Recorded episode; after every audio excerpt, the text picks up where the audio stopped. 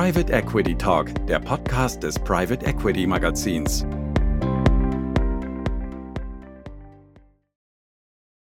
Wie Sie an der Überschrift sehen, äh, kommt es äh, nach unserer Einschätzung, und ich denke, die werden Sie mittlerweile auch teilen, äh, an fast allen Stellen des Investmentprozesses auf die Berücksichtigung auch von ESG-Kriterien an. Und los geht's mit der Strategie. Und was sind typischerweise die Elemente, auf die, oder die Elemente, die Einfluss auf Ihre ESG-Erwägungen haben, wenn Sie eine Strategie für Ihren nächsten Fonds festlegen oder für sich als Manager? Das sind ganz klar natürlich zum einen Ihre eigenen Prämissen, welche Werte Sie haben, welche Elemente der Risikosteuerung Sie über ESG abbilden wollen.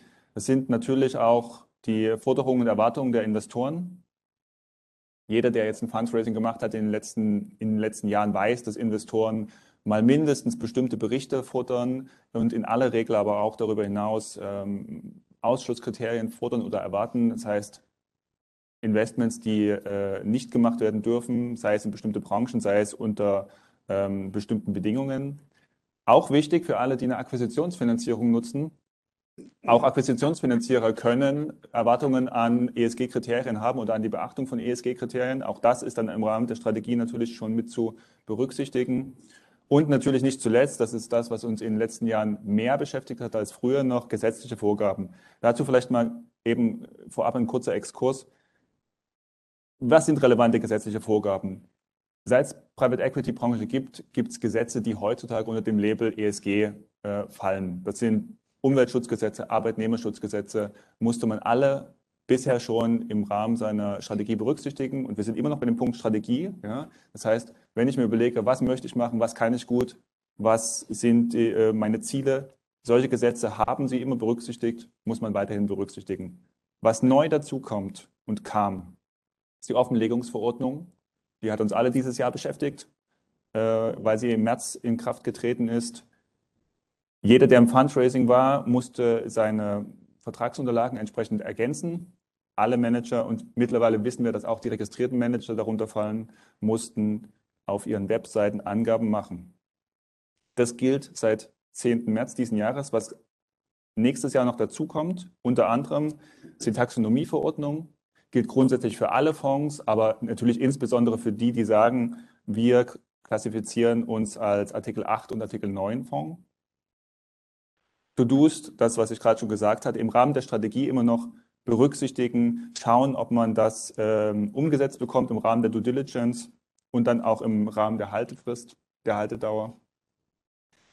Bei der Offenlegungsverordnung und der Taxonomie kommt es natürlich schon eben im Rahmen der Strategieentscheidung entscheidend darauf an, dass man sich klar ist, was muss ich denn dann eigentlich berichten? Ja? Viele sind jetzt erstmal, manche sind angetreten mit der Klassifizierung, sagen, wir sind ein Artikel 8 Fonds, weil uns bestimmte ESG-Kriterien wichtig sind und wir die berücksichtigen.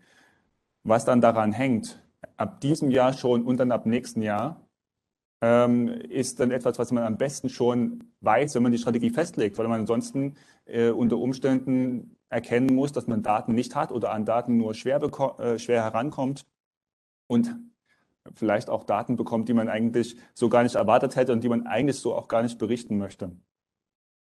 Das so viel zum äh, Thema Strategie. Das heißt, es bilden sich bereits bei der Festlegung der Strategie ganz viele Punkte, an denen man ESG-Kriterien berücksichtigen muss. Und wenn die Strategie dann steht, wird sie einfach übersetzt in ähm, ESG-Richtlinien, Ausschlusslisten, Reporting-Vorgaben. Dann steht die Strategie, dann ähm, geht der Investmentprozess weiter. Sie haben eine Portfoliogesellschaft ins Auge gefasst, beginnen die Due Diligence. Welche ESG-Aspekte sind bei der Due Diligence dann relevant? Wo kommt es dazu, dass man ESG-Aspekte berücksichtigen muss? Das sind zum einen die bereits genannten Ausschlusslisten. Was darf ich vielleicht nicht erwerben?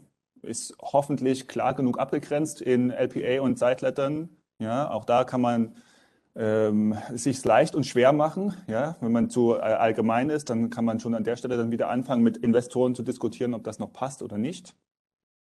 Dann die eigenen ESG-Richtlinien, die man entwickelt hat. Ja, häufig enthalten die Vorgaben, äh, wie Portfoliogesellschaften verbessert werden soll oder was von Portfoliogesellschaften erwartet wird.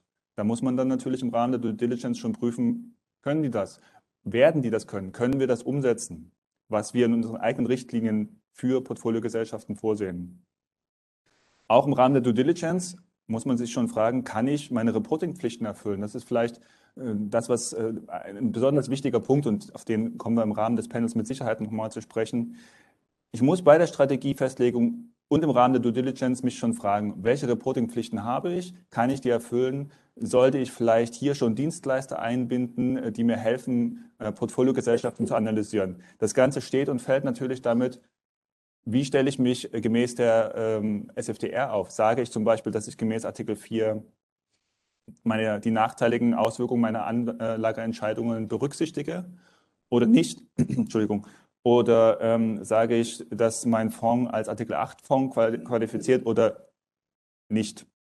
Artikel 9 Fonds gibt es natürlich auch, aber im PE-Bereich bisher die Ausnahme.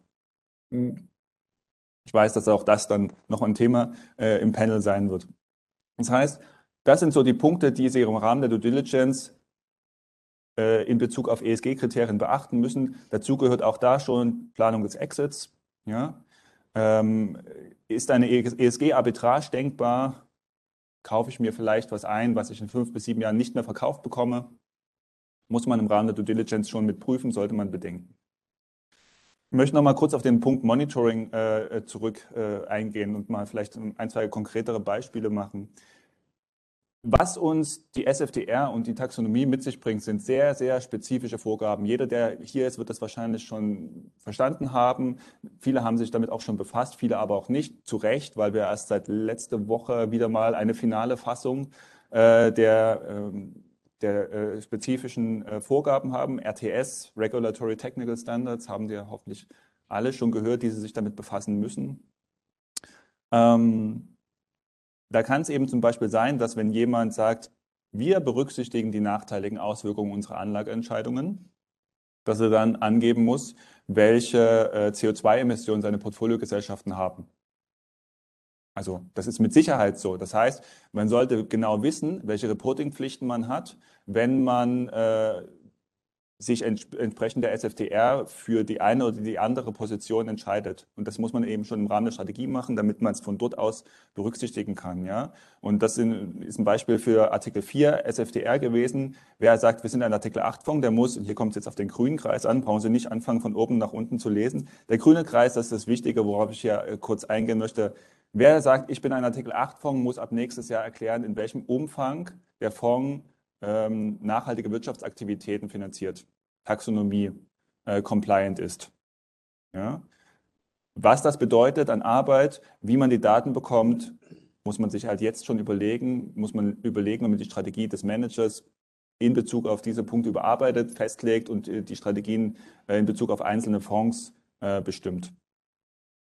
So, dann hatten wir also jetzt die Punkte Strategie, Due Diligence, kurzer Exkurs noch zur Taxonomie, weil es zwar seit Jahren besprochen wird, aber zumindest im letzten Jahr äh, verdrängt wurde von der Arbeit, die die SFDR mitgebracht hat. Die Taxonomieverordnung ist auch erstmal nichts weiter als eine neue Transparenzvorgabe. Das heißt, genau wie die SFDR schreibt sie nicht vor, was sie investieren dürfen müssen, sondern lediglich, wie, wann, was zu berichten ist. Ja? Und in Bezug auf Private Equity, Venture Capital Fonds bedeutet das, es muss ermittelt werden, in welchem Umfang die Fonds nachhaltige Wirtschaftsaktivitäten im Sinne der Taxonomie äh, finanzieren. Und das wird also nicht ermittelt, welche, äh, wie, na, wie, nachhaltig eine sagen wir, Portfoliogesellschaft ist, sondern der Grad der Portfoliogesellschaft, weil viele Portfoliogesellschaften typischerweise verschiedene Wirtschaftsaktivitäten äh, betreiben. Ja, und das sieht dann halt so aus, Sie haben verschiedene ähm, Portfoliogesellschaften, die in Betracht kommen, die haben Sie analysiert nach der Taxonomieverordnung, die haben dann verschiedene Grade an Nachhaltigkeit. Dann äh, erwirbt er aus, in Abhängigkeit von den Wirtschaftsaktivitäten, die Sie betreiben.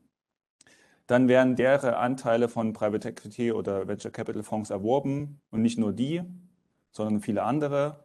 Und daraus ergibt sich dann insgesamt in Abhängigkeit von den investierten Geldern und dem jeweiligen Grad der äh, nachhaltigen Wirtschaftsaktivitäten, die die einzelnen Portfoliogesellschaften betreiben, ein Grad des Fonds, äh, der angibt, wie nachhaltig im Sinne der Taxonomie der Fonds insgesamt ist. Und dann kann man halt sagen, okay, wer bei uns investiert, der äh, investiert zu so und so viel Prozent nachhaltig im Sinne, der Taxonomie. kann man mit Sicherheit auch irgendwie äh, zu Strukturierungsgründen nutzen. Ja? Wenn man jetzt, was wir ja typischerweise nicht machen, aber wenn man jetzt zum Beispiel äh, einen Debtfonds macht und äh, nur Anleihen erwirbt, die ihrerseits nur genutzt werden, um nachhaltige Wirtschaftsaktivitäten zu finanzieren, dann kann man natürlich einen Debtfonds strukturieren, der bis zu 100 Prozent grün, also nachhaltig im Sinne der Taxonomie ist. Ähm, ja, also so, da wird es wahrscheinlich ähm, Entwicklungen geben. Kurzer Exkurs zur Taxonomie.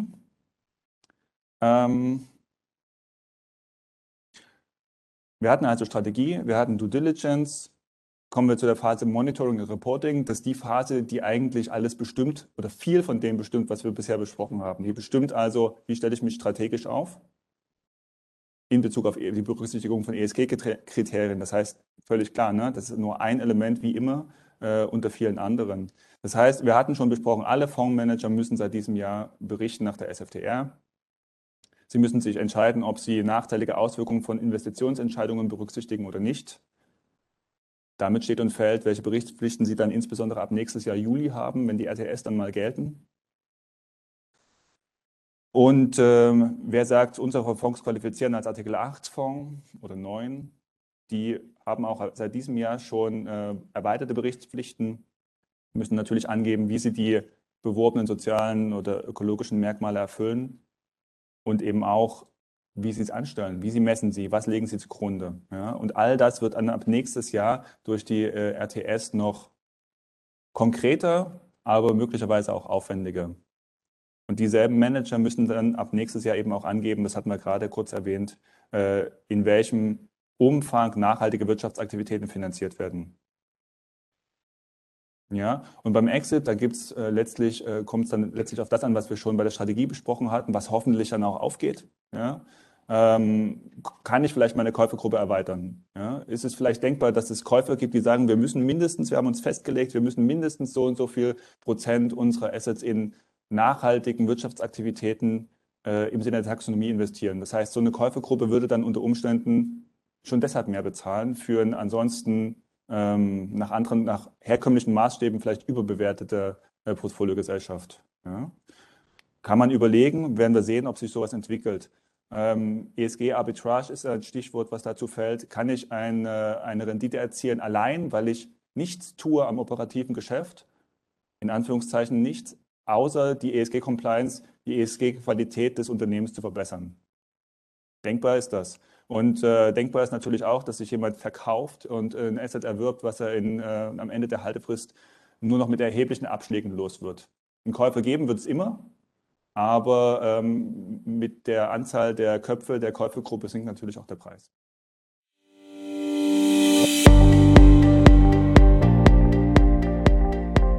Danke fürs Zuhören. Alle Folgen unseres Podcasts zu aktuellen Themen der Private Equity Branche gibt es auf unserer Magazinseite www.pe-magazin.de oder als Abo via Spotify und iTunes unter dem Namen Private Equity Talk.